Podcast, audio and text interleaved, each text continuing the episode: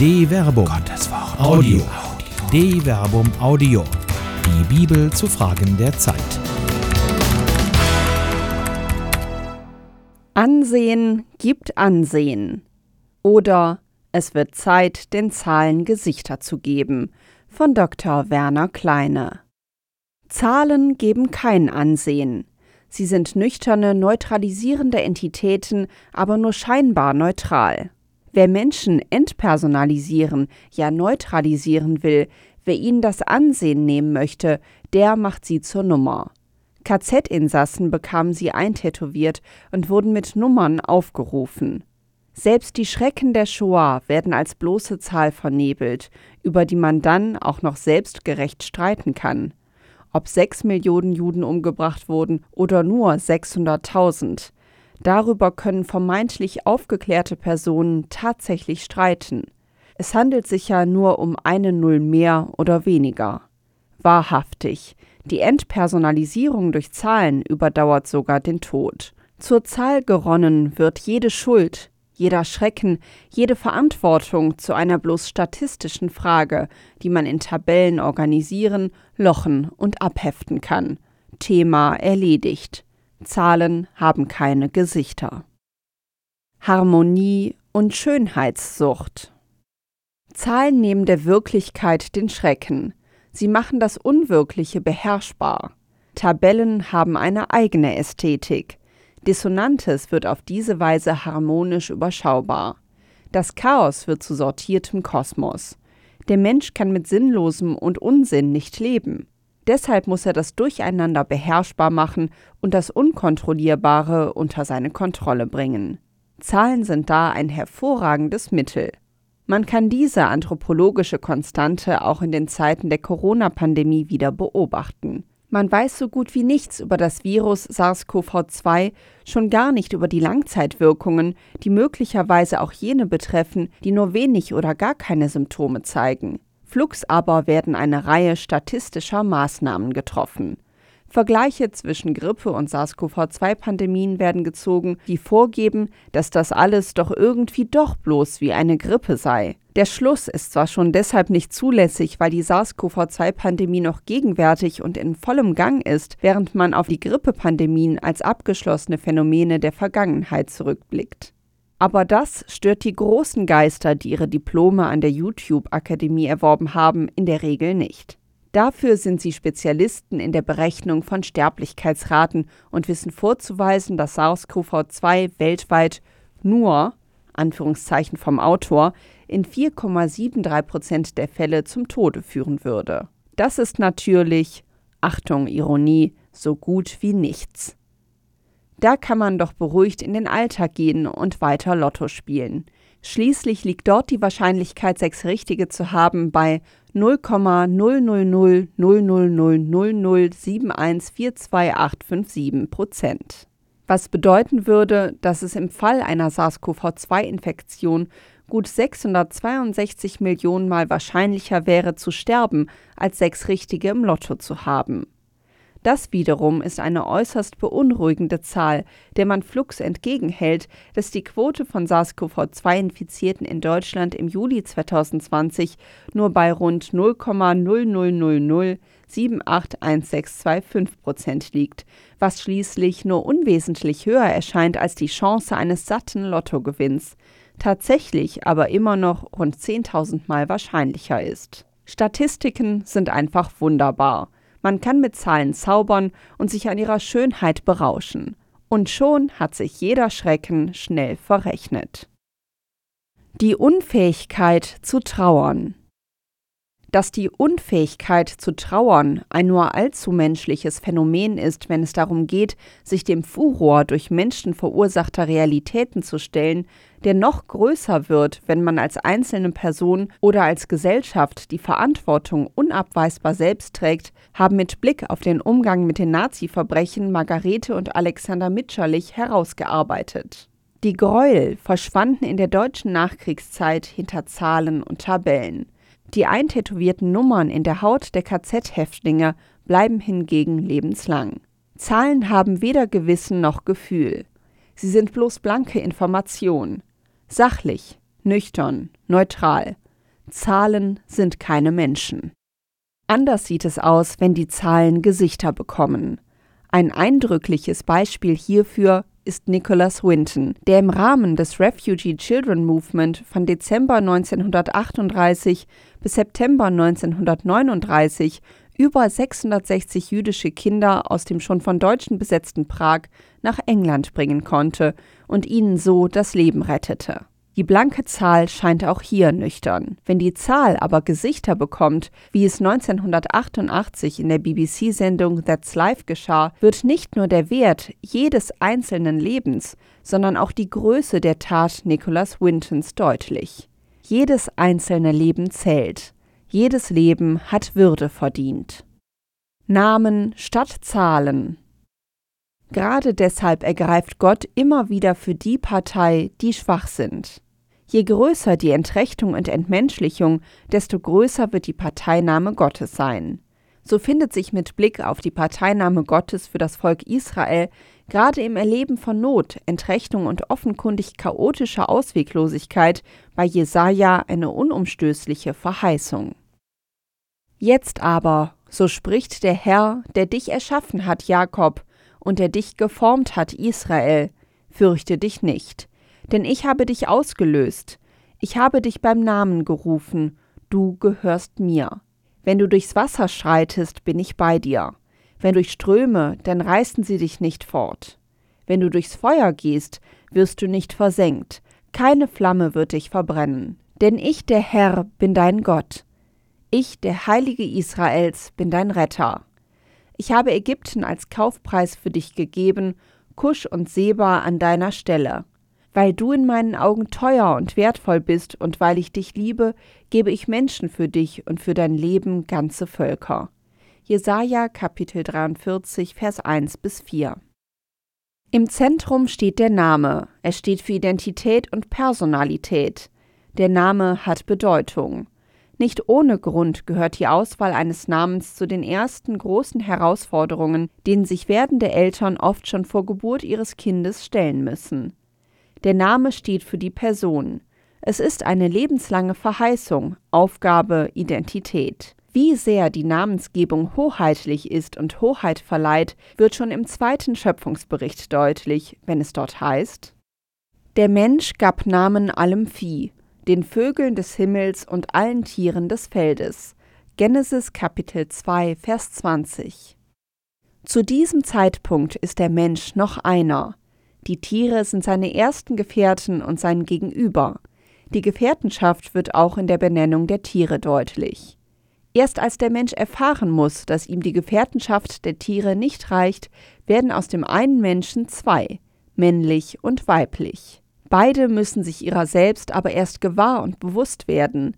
Die oft und vorschnell als Sündenfallerzählung bezeichnete Geschichte in Genesis 3 ist tatsächlich eine mythologische Anthropologie, in der die Reifung der Menschen aus der kindlichen Unmündigkeit zu mündigen Persönlichkeiten dargestellt wird, die ihrerseits in die Findung der eigentlichen Namen mündet. Der Mensch, Ha Adam, gab seiner Frau den Namen Eva, Leben, denn sie wurde die Mutter aller Lebendigen.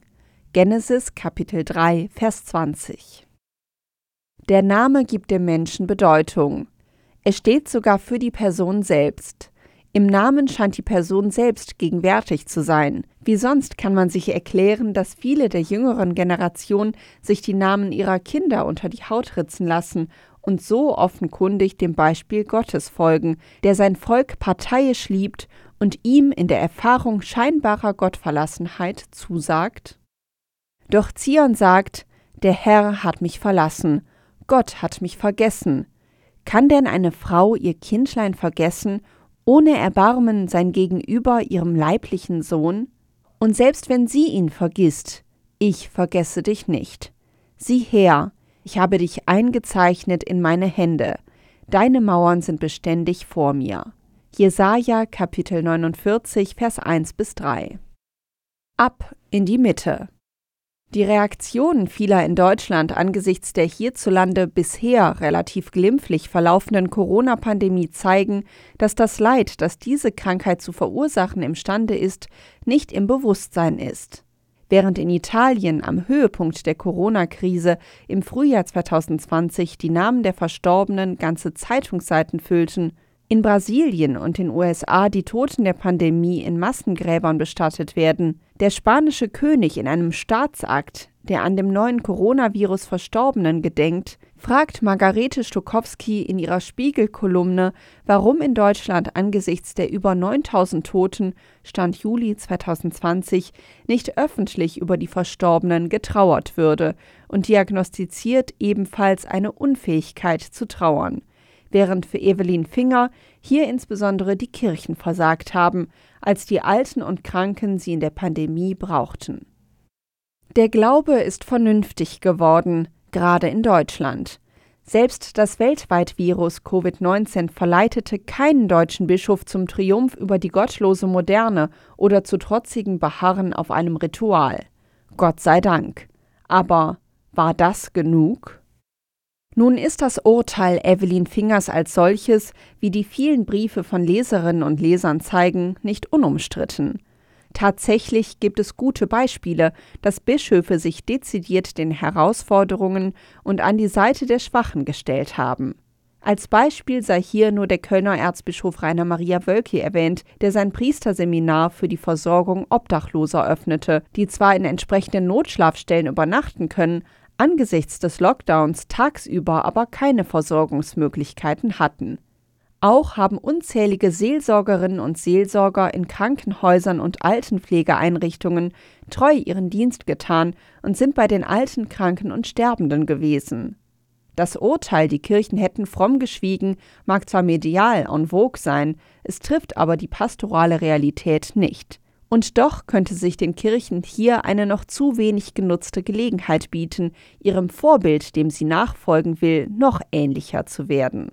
Nicht, dass es darum ginge, aus einer Krise Kapital zu schlagen, auf das sie zu einer Chance wird. Von Krisen als Chance zu reden, verbietet sich angesichts des unsichtbaren Leides und Sterbens vieler, die von Skeptikern dann gerne zu Zahlenkolonnen degradiert und kleingerechnet werden. Aber genau hier ist der springende Punkt. Wie wäre es, wenn die Kirchen einem anschaulichen Beispiel Jesu folgen würden, das in den synoptischen Evangelien überliefert ist? Als er wieder in die Synagoge ging, war dort ein Mann mit einer verdorrten Hand. Und sie gaben acht, ob Jesus ihn am Sabbat heilen werde. Sie suchten nämlich einen Grund zur Anklage gegen ihn. Da sagte er zu dem Mann mit der verdorrten Hand: Steh auf und stell dich in die Mitte. Und zu den anderen sagte er: Was ist am Sabbat erlaubt? Gutes zu tun oder Böses, ein Leben zu retten oder es zu vernichten? Sie aber schwiegen. Und er sah sie der Reihe nach an, voll Zorn und Trauer über ihr verstocktes Herz, und sagte zu dem Mann, Streck deine Hand aus. Er streckte sie aus, und seine Hand wurde wieder hergestellt. Da gingen die Pharisäer hinaus und fassten zusammen mit den Anhängern des Herodes den Beschluss, Jesus umzubringen. Markus Kapitel 3, Vers 1 bis 6 Ansehen geben. Die Begegnung scheint zufällig. Der Mann mit der verdorrten Hand ist einfach da. Sein Name wird nicht genannt. Er ist definiert durch seine Behinderung. Wie es Behinderten so ergeht, wird er begafft. Niemand spricht mit ihm, alle begaffen ihn. Sie schauen ihn nicht an, sie gaffen. Und sie wollen sehen, wie dieser Jesus nun handeln wird. Es ist ja Sabbat. Man weiß ja, dass sich dieser Wanderprediger um den Sabbat nicht schert. Nur eine Perikope vorher wird erzählt, dass die Jünger Jesu am Sabbat Ehren von den Kornfeldern abrissen. Vergleiche Markus Kapitel 2, Vers 23 bis 28. Ein ungeheuerlicher Vorstoß gegen die göttlichen Gebote. Zur Rede gestellt antwortet Jesus den anklagenden Pharisäern lapidar: Der Sabbat wurde für den Menschen gemacht, nicht der Mensch für den Sabbat. Deshalb ist der Menschensohn Herr auch über den Sabbat. Markus Kapitel 2, Vers 27 bis 28. Nun wurde, obwohl sich die Begegnung Jesu mit dem Mann mit der verdorrten Hand in der Synagoge schon im dritten Kapitel des Markus-Evangeliums, also noch sehr am Anfang der markinischen Dramaturgie zuträgt, in den beiden Kapiteln davor schon mehrfach von den Heilungen Kranker durch Jesus berichtet. Angefangen mit der Heilung eines Besessenen in der Synagoge von Kapharnaum Vergleiche Markus Kapitel 1 Vers 21 bis 28 und die Heilung der Schwiegermutter des Petrus. Vergleiche Markus Kapitel 1 Vers 29 bis 34 und die Heilung eines Aussätzigen.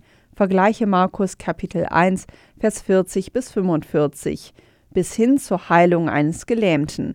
Vergleiche Markus Kapitel 2 Vers 1 bis 12.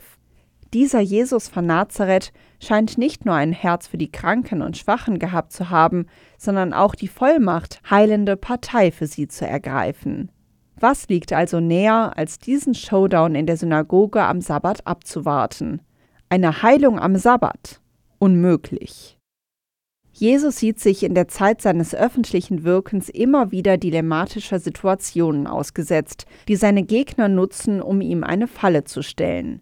Bemerkenswert ist jedes Mal, wie er diese Situationen löst. Auch hier spürt er, wie die Anwesenden nicht nur den Behinderten begaffen, sondern auch auf seine Reaktion lauern.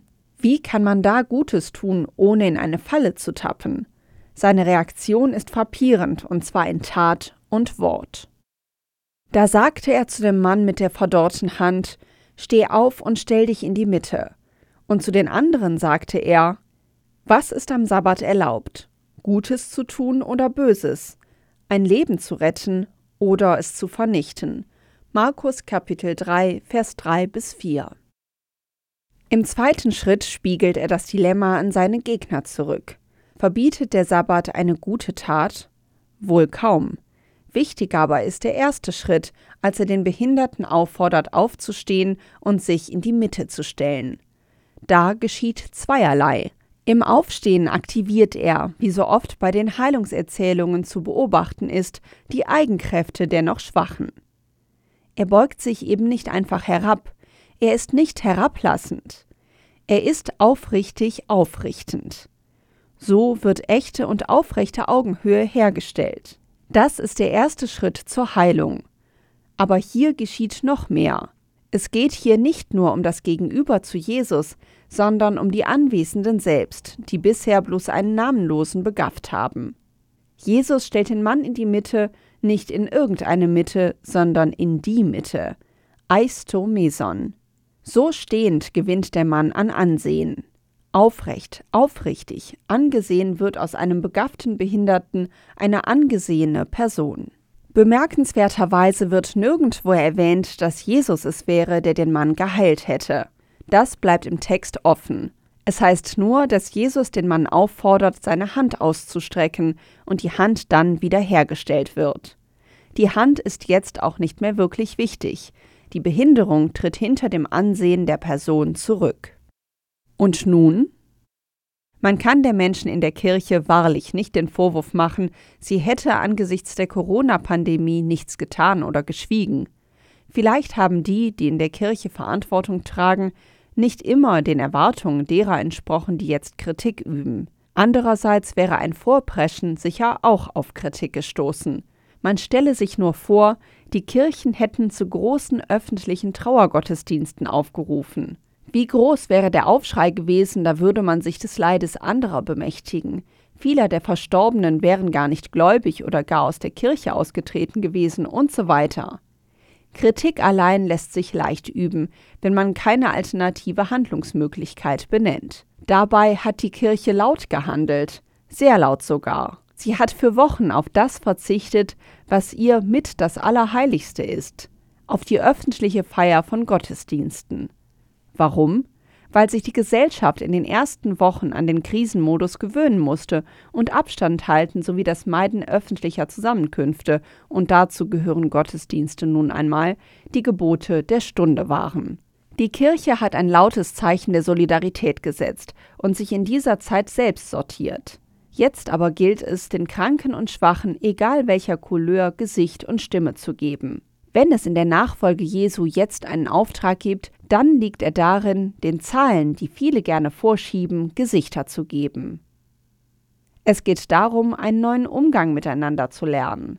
Es wird eine neue Kultur des Miteinanders entstehen. So wird man bei der nächsten Influenza-Pandemie wohl nicht mehr sagen können, die paar Toten ist doch nur eine Grippe. Nein, es geht um Leben jetzt, Leben vor dem Tod, Leben in Würde. Da darf die Kirche in der Tat noch lauter sein, damit auf das Schicksal alter, kranker und schwacher nicht nur bedauernd herabgeschaut wird, sondern damit bei aller Vorsicht ein Leben in Würde möglich ist. Gott ist parteiisch. Die Kirche sollte es auch sein und noch lauter Partei für die ergreifen, deren Stimme zu schwach ist. Wer die Menschen so ansieht, gibt den Menschen Ansehen. Eine Produktion der Medienwerkstatt des katholischen Bildungswerks Wuppertal Solingen-Remscheid. Autor Dr. Werner Kleine. Sprecherin Jana Turek.